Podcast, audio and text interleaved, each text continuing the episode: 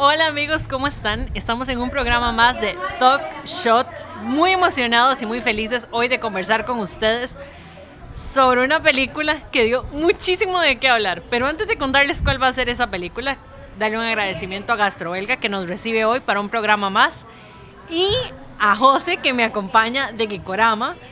José, ¿cómo está? ¿Cómo se encuentra hoy? Bien, me encuentro bien, con dos preocupaciones muy grandes. Primero, ¿qué va a pasar hablando de esta película? Preocupación número dos, ¿qué va a pasar cuando yo me tomo una cerveza de 8%? ¿Qué tantos mis argumentos se van a ver afectados para el final del, del, del, episodio? Pero no, muy feliz más que todo.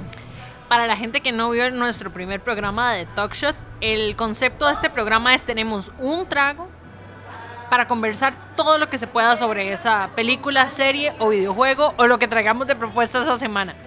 El tema es hay que medir sus argumentos y hay que cuidar cuánto nos va a alcanzar porque eso es todo lo que hay. Exacto, hay que saber racionalizar lo que tenemos que decir versus cómo vamos tomando, versus la velocidad, versus cómo nos vamos emocionando. O sea, hay muchas cosas que ir midiendo sobre, sobre la marcha. Exacto, y aquí vienen nuestros tragos del día de hoy. José, usted es el experto. Yo voy a hacer la, la, mención. Al lado le trajeron una Greenberger Blanche. Obviamente, como estamos en Gastrobelga, las cervezas que vamos a tomar son belgas. Esta cerveza es nada más y nada menos que del año 1128. ¡Wow! O sea, podemos pensar que en estos años los monjes que la han hecho, porque es una cerveza de abadía, eh, la, han sabido perfeccionar la receta. Es de trigo, a base de trigo, y tiene culantro y clavo olor, cosas que uno no pensaría en una cerveza. Y por mi parte, a mí me trajeron la Duvel, y por igual belga, 8%. Es una El Rubia de alta fermentación, o sea, tiene su 8%. y recordemos el 8%, pero este tipo de cervezas y una variedad que ronda más o menos por las 15, de vez en cuando están metiendo más, pueden encontrar aquí en Gastrobelga, en Galería E, en Escalante, que le agradecemos por todas las facilidades que nos han dado para venir a hablar ñoñadas aquí. Exacto, y porque tenemos el talk shot realmente porque eso es lo que hay. Sí. O sea, me estoy preocupada hoy porque veo veo reducida mi capacidad. De, hoy, hoy, hay que aplicar la síntesis. hoy hay que aplicar así la, la, brevedad. Y vamos a estar hablando, despedazando, amando, tirándole miel, quién sabe. Wonder Woman 84. Ese es, pensamos entre toda la lista, la enorme y amplia lista de películas del 2020. la maravillosa variedad de estrenos que la tuvimos en este año pasado. y pues caímos a Wonder Woman 84. ¿Qué, ¿Qué, pasa con esta película? Dio mucho de qué hablar. Bueno, y hacer la aclaración, ¿verdad? Se estrenó el 17 de diciembre, si no me recuerdo, entonces ya tenemos toda la libertad para decir spoilers. Exacto, ya pasó un mes, ya podemos Spoiler hablar alert, con spoilers. Ya saben. Exacto. Lau sin spoilers se compromete a decir spoilers hoy. Sí, sí, sí. No hay, no hay de otra, no hay de otra para este programa. Igual los spoilers estaban en, en el trailer. Es, es... Salud. Bueno, no Salud. me olvidado, eso, sal- es, eso es todo lo que voy a decir en este por- comentario. por hablar de Salud Wonder por Woman. eso. Lo que esperaba, una cerveza con mucho, mucho cuerpo, muy estilo belga. La mía está muy suavecita. Me preocupa. ¿Te preocupa? Porque pre- re- recuerda que hay 6% detrás de eso. Me preocupa porque hay un 6%. Bueno, no se siente. Está muy, está muy suavecito. Siento que el programa de hoy va a estar tranquilo para mí. Siento que voy a poder manejar la situación. Pero la que tal vez no pudo manejar la pandemia fue Wonder Woman. Así que empecemos con. Empecemos con la crónica De una Wonder anunciada. Woman. ¿Cuántos meses vimos publicidad de Wonder Woman, José? Sí, y el problema, el problema era que a medida que nos anunciaban un nuevo retraso, venía acompañada de un sinfín de fotos, un sinfín de imágenes, que nos hacían, o sea, nos mataron toda la sorpresa. Yo, para mí una de las cosas más bellas que tiene el séptimo arte es el factor de la sorpresa. Es eso, el, el, el punto de giro en un guion, el sorprenderte con algo que vos no veías. Al final de cuentas eso es lo que todos nosotros recordamos de una película, o sea, el punto en que me sorprendieron, o sea, eh, Darth Vader siendo papá de Luke, por poner el ejemplo más cliché de la vida, pero el problema es cuando una publicidad te mata eso. Y una cosa simple, pero que para mí era importante, era no ver a Chita hasta la película. Fue muy duro, fue muy duro darse cuenta que, que era Sheeta. eh, ya para los que vieron la película, porque de todos modos este programa está enfocado para aquellos que ya la vieron. realmente el desarrollo de Cheetah llega a decepcionar en alguna medida. Porque la expectativa nos mostraba la misma escena icónica de contacto físico. Es que no es como que esa era una previa de lo que iba a ser. No, eso era lo que era. Sí, el desarrollo del personaje estuvo en el tráiler. El desarrollo del personaje estuvo en el tráiler. El momento más icónico de Cheetah ya se veía. Entonces, Menos, menos una escena donde ya vemos que ella ya no tiene valores. Ella es una mala. Ajá, y yo fue como, no puede ser, no puede ser. Y también la, la cantidad de información de Wonder Woman. Obviamente yo entiendo que la pandemia, la pandemia juega un punto muy importante porque no, no, no, no voy a usar la palabra traza, pero aumenta en cierta medida la expectativa.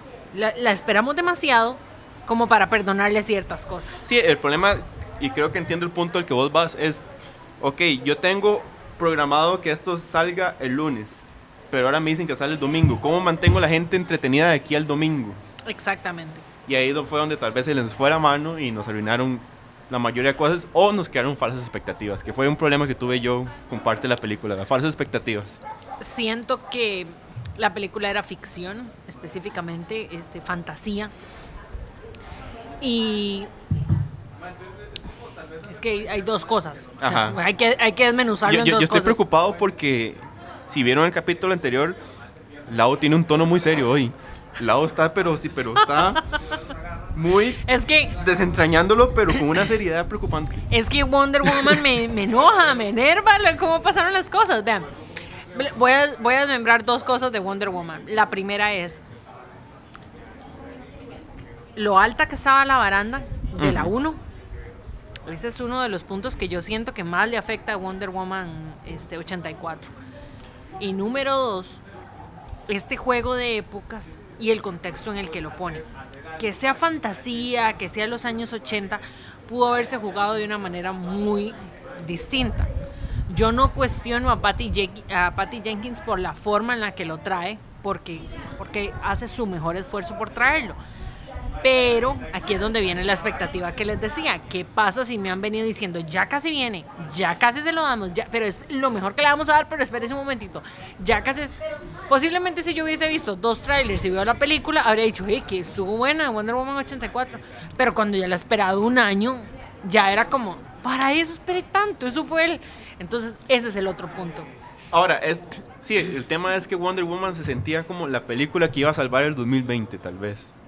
Pero eso fue una expectativa que nos creó propio Warner o que nos creamos nosotros como fans de... Es un error por haber creído en el O 2020. 50-50. No, no, no, eso es un error por confiar en el 2020. O sea, por favor, comenten todas las personas que tenían alguna esperanza o ilusión del 2020 y se dieron cuenta que no. No, o sea, eh, sí había expectativa. No, creo que había que la- por parte de Ujú. Warner y por parte nuestra. Eh, es culpa de los dos. Es, es- es una relación tóxica que tengo con DC desde hace mucho tiempo. Sí, sí, todos, todos No. hemos pasado por ahí. Pero es que es el punto, o sea, es algo extraño que no se ha visto mucho en DC y creo que no lo veíamos desde el, el tema Nolan, eh, Christian Bale. Que vos sabías, ok, hay una continuación director-actor. Y una cosa que es muy raro ver en, en- en DC, que es continuidad. Que, que uno se siente como extrañado, que Ajá. dice, esto va a depender de esto. Entonces, o sea, ya todos sabíamos, fuera de cosas que si le criticaban a la primera Wonder Woman, era una muy buena película, tal vez de las más decentes de DC. Definitivamente de las mejores de DC. Pero entonces aquí la pregunta que le tiro, aquí viene una pregunta. La Pregunta pregunta que le tiro es, supongamos que usted está contando en una línea temporal todo lo que pasa con DC. Entonces, tenés la posibilidad, ya, como, Ya con que dijo línea temporal DC, o sea, no, no puede salir nada bueno. sí, perdón por decir eso en la misma línea. Si usted está contando la línea temporal de DC y usted se devuelve en el tiempo al 84 a contar algo, la propuesta lógica, o la, la propuesta lógica sorpresa, no sé cómo suena ese concepto, es la cerveza. La, la propuesta lógica de la sorpresa es, va a pasar algo que afectó al futuro, pero que nunca supimos. Pero ahora se devolvieron al pasado a contarnos cómo fue que eso pasó. ok, Y eso no pasó nunca, o sea, simplemente no le aportó nada al futuro. Y yo creo que el hype crece cuando usted le muestra. Voy a mencionar un ejemplo que no está dentro del canon, ¿verdad? Que no se malentienda. Pero cuando en Joker esa pequeña escena de los papás de Bruce saliendo con él despedazó la sala. La gente gritaba, la gente...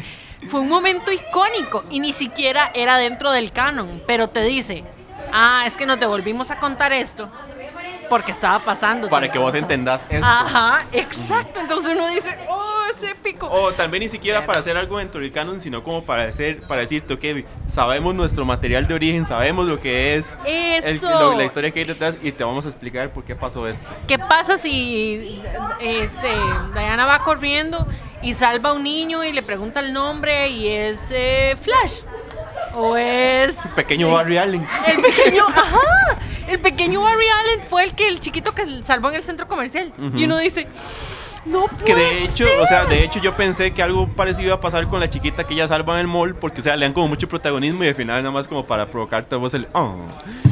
Pero, pero sí, ahora voy a hacer más, voy a echar más sal en la herida.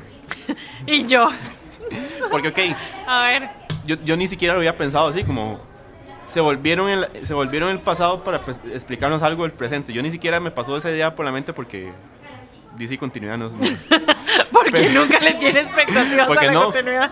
Pero, o sea, ¿cuál era, ¿cuál era el sentido narrativo de contar esto en el 84? Un amigo, un amigo, este compañero de medios aquí en, en Costa Rica escribió un review muy bueno. Este, y él llega y propone, este, él llega y propone esta premisa. Wonder Woman no existió a nivel cinematográfico en los 80s. Dentro de la línea de dentro de la línea de la Liga de la Justicia.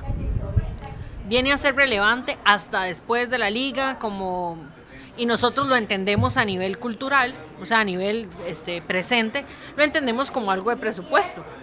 Wonder Woman viene a tomar relevancia en el- estos últimos años porque el papel de la mujer dentro de la cultura geek empieza a tener relevancia. Entonces nosotros como individuos lo entendemos. Pero la directora plantea posicionarla a ella como una superheroína en los 80s para demostrar, dentro de la línea temporal, que las superheroínas ya eran relevantes en los 80s. Y por eso la película intenta tener ese tono. A mí me gusta mucho ese punto de verla porque justifica por qué Patty Jenkins la pone en ese momento. Pero si yo no hubiese leído la crítica es que eso de él, si yo no leo la crítica de él, hoy te estaría diciendo, así es, José, no tiene ningún sentido. Pero Es que es- exacto, si exacto, te digo, o sea- me dieron un punto de vista diferente que a veces digo, claro, tiene sentido tratar de dar esos mensajes en el 84. Tiene sentido traer traerla a ella como una figura femenina importante, mostrar sororidad o etcétera en el 84. Pero fue porque leí el review. Sí, exacto, es el problema. O sea, vos puedes ponerte muy esotérico y decir que el hecho de que... Casi me ahogo, esotérico. Y Vos yo, ponerte esotérico a decir que la armadura dorada representa X, Y cosa. Pero si no se interioriza el mensaje, queda, no queda en nada. sí, O sea, y tal vez, o sea, vos me decís eso y yo te digo, ok, sí, te lo compro. Pero el problema es que yo no lo, o sea, no creo el 80%, si no 90%, si no 95% de personas probablemente no interiorizó que la razón de que fuera el 84 es por eso. Sí, no, y de hecho, a mí al principio, ya te digo, hasta que leí ese review, como que me cambió un poco la perspectiva. Pero incluso en la primera parte, donde es súper. O sea, para mí era una pésima actuación lo que estaba pasando en el centro comercial. Yo era. Pero ¿qué vos está sabes, pasando? yo sentí en un momento que eso era como, yo sentí que me estaban haciendo un tributo a los de mi generación que vimos los super amigos. Sí, sí, sí, sí, eso sí te lo compro, esa parte fantasiosa. Yo sé, porque todo era como súper caricaturesco, ella guiñando el ojo, los, los, los malos que caen en peluches, o sea, todo era como muy ridículo como para decir que como... Usted que vio los super amigos y se recuerda el mono de hondo que andaba sí, con sí. los gemelos fantásticos. Eso es para usted. Sí, podría ser. Pero es que ahí es donde yo siento que faltó amarrar y que la gente lo entendiera. Ajá. Porque yo tampoco, digamos, yo lo vi y yo entiendo la referencia a ochentas. Pero realmente la masa entiende la referencia a ochentas. Probablemente no, porque yo escuché más bien mucho hate sobre esa escena, como lo mismo que decías vos, o sea, porque todo es así. Porque es, tan, porque es una escena tan, tan ingenua, tan boba, tan mal planteada. Ya, ya esto viene a cambiar el tono de nuestra conversación, pero yo no le perdono Yo no le perdono. que me hayan dado un mal CGI después de haber esperado un año por esa película. Podemos ser puntuales con cuál mal CGI. Cuando va corriendo por la carretera y salva a unos niños Ajá. que va guindado en un cable. O sea, no me, usted no me puede traer a mí al cine. Sí, no, no, no fue que no tuviste tiempo de postproducción. Tenías posiblemente la edad de postproducción en la casa. Esos más bien, bien pudieron sentarse a ver esa escena un momento. Entonces ahí es donde digo, eso les jugó la pandemia, porque es que yo se los hubiera... Bueno, nunca le compraba a DC la falta de, CGI porque la despedacé en la Liga de la Justicia. Pero bueno, supongamos que no han visto mis programas y que yo puedo mentir y decir, yo le compraría un fallo de CGI como en un tiempo más corto. Pero no.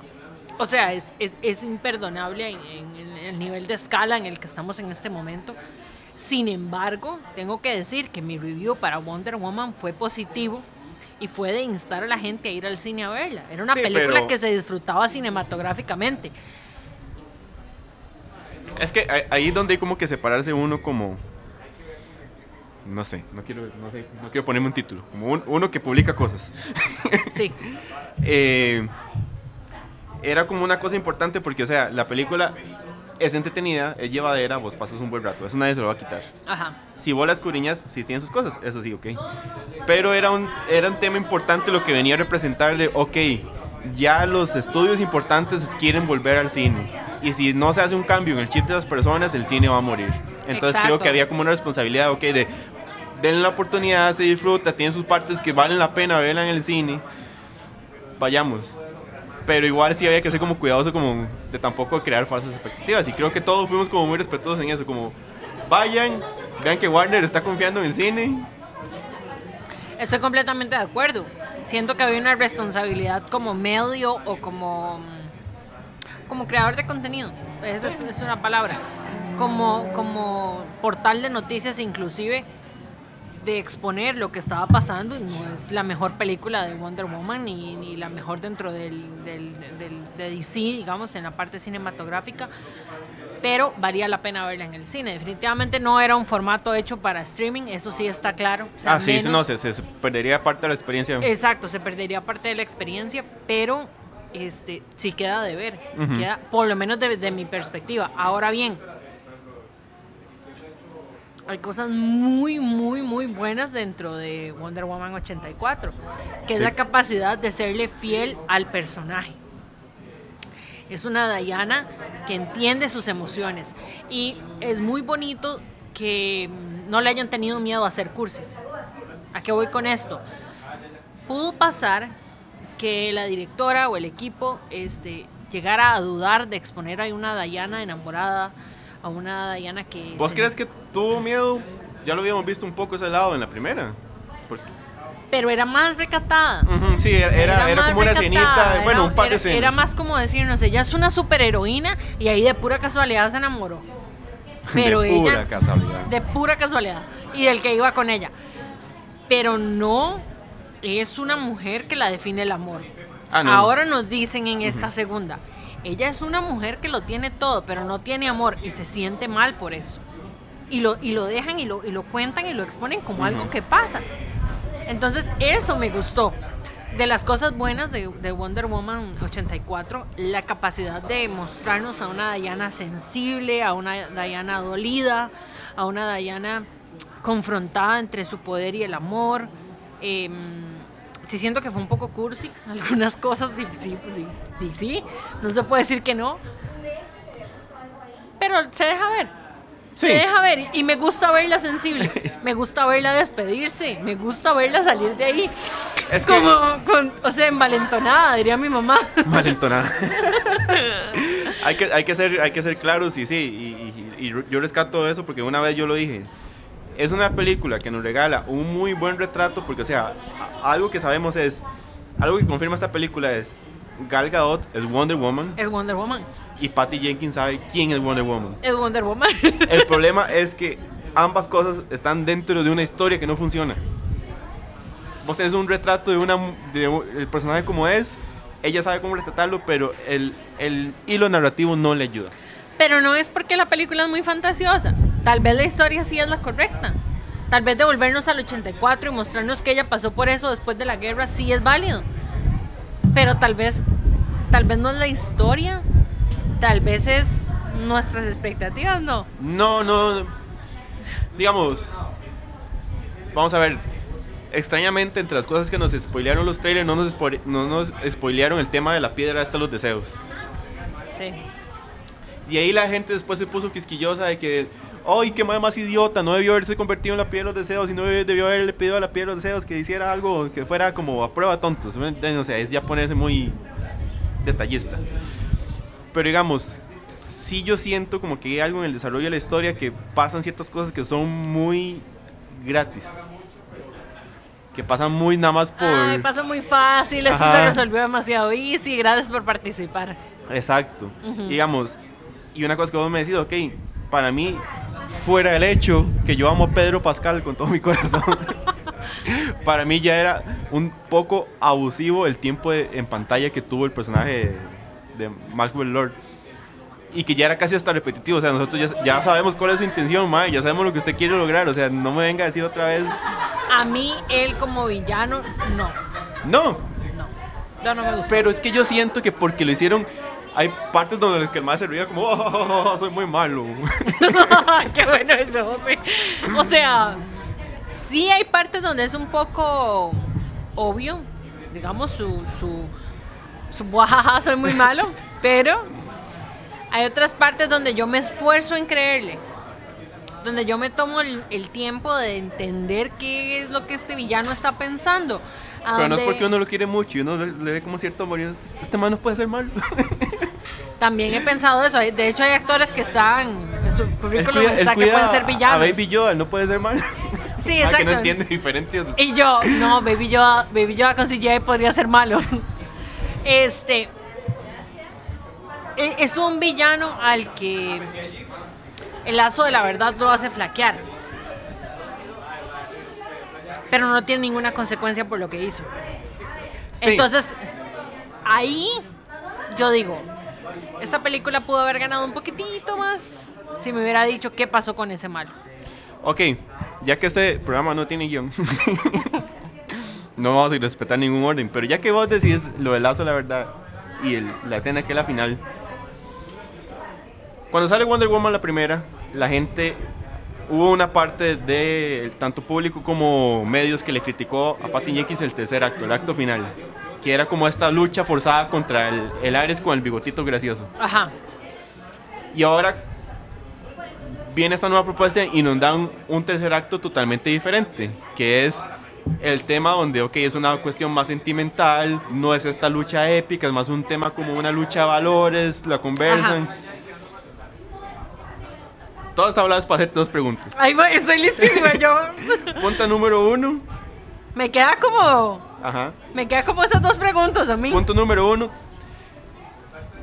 ¿Es orgánico ese cambio de, de tercer acto o es un res- una respuesta de Warner haciendo algo Warner?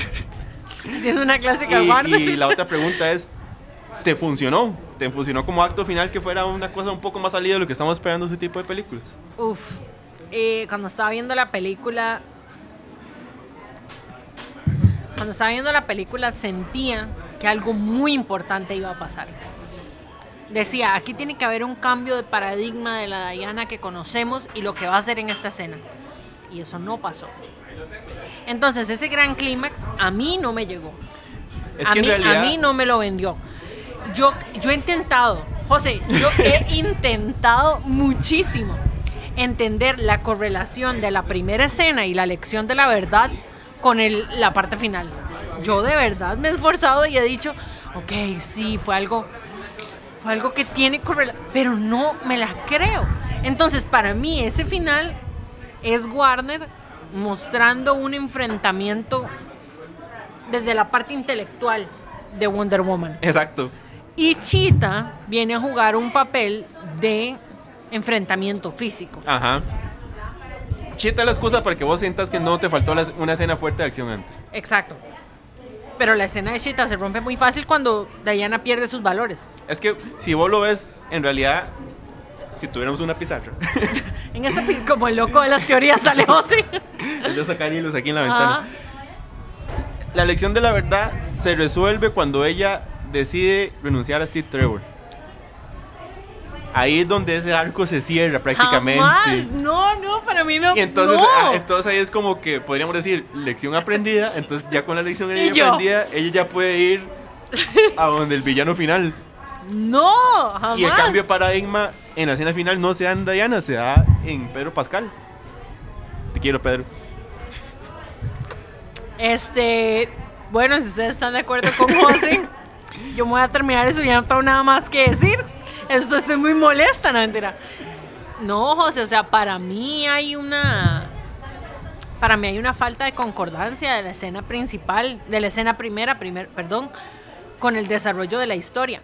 Yo entiendo que la despedida tiene una importancia significativa para el personaje Wonder Woman, para Diana como mujer, como profesional, como superheroína, pero eh, no me la compro. Que, esa- que ella recuerde ese momento. No, no, de- y, y conste, no, no estoy tratando de justificar la escena final porque a mí tampoco me funcionó.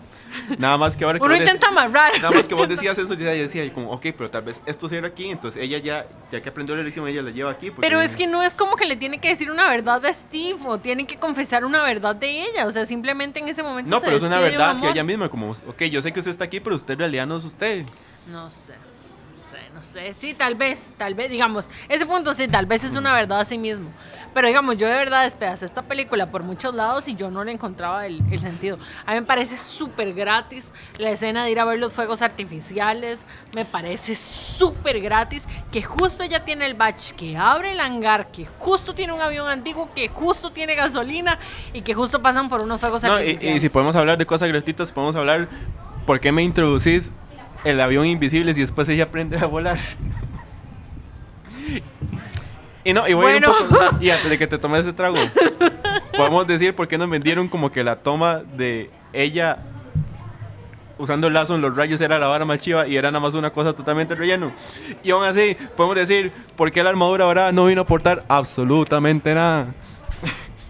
La armadura dorada es una de las cosas que más me dolió a nivel de, de ejecución. Por ejemplo, esta escena con Shita, yo es. ¿Por qué me la mostraron en los trailers?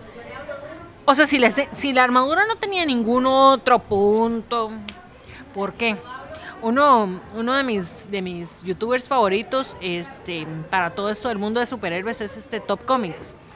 Y él llegaba y decía, esa escena es importante. Es una escena de las que se vuelven icónicas. De, de Wonder Woman llamando a esa armadura. ¿Por qué la tenía en un armario? ¿Por qué se la pone? O sea, si ya No. le tenés una armadura, ¿por qué no la llama y le cae encima? O sea, Porque todos íbamos a pesar los caballeros del zodiaco. y, y él decía eso, él decía, si ya es como los caballeros del zodiaco, simplemente embrace it. Tómelo y asúmalo y dígalo. Y va a ser mágico. Y va a ser icónico y espectacular. Y ella la llama y le cae.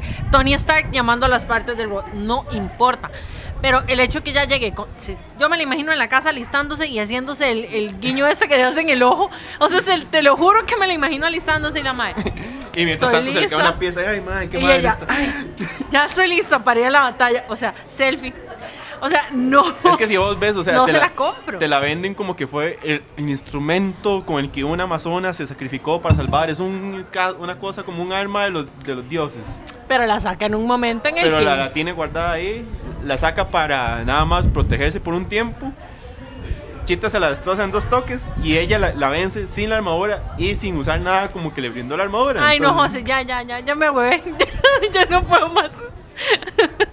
Lo que pasa es que es muy triste porque la primera dejó la baranda muy arriba. Y ese es uno de los puntos que pasa con Wonder Woman 84.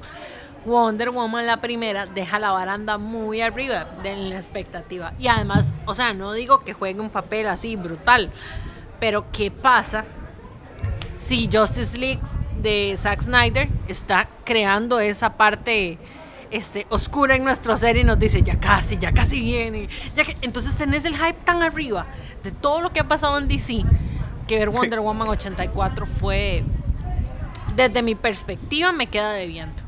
Pero podría ser que haya cumplido lo que tenía que, lo que tenía que dar, hasta dónde podía llegar.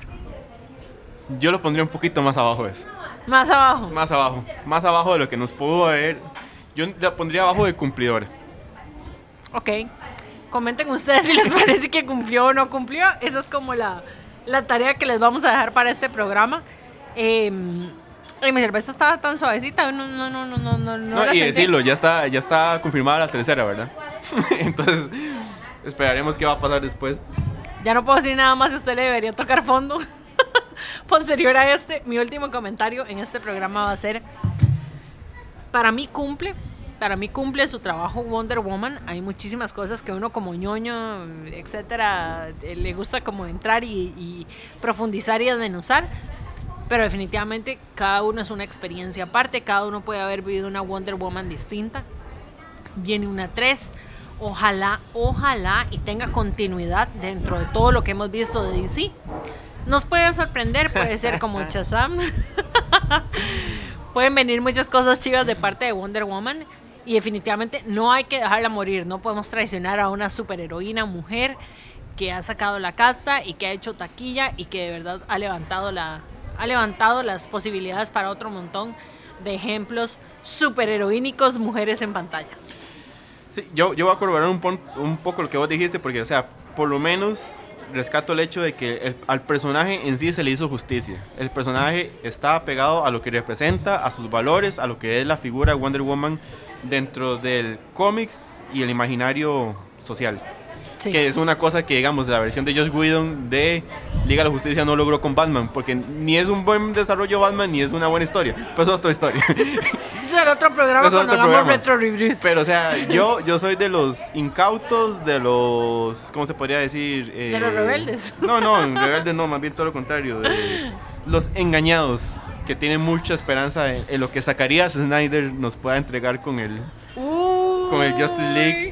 Ya Y- quiero ese programa de la Liga de la Justicia yo. Y yo esperaría que en una cosa nunca antes vista, que a la vez es muy vista, Warner decía cambiar los planes de todo y decía volver a su curso original. Pero bueno, probablemente me esté arrepintiendo después. Ya veremos qué pasa, qué nos depara el universo este, de la Liga de la Justicia y demás.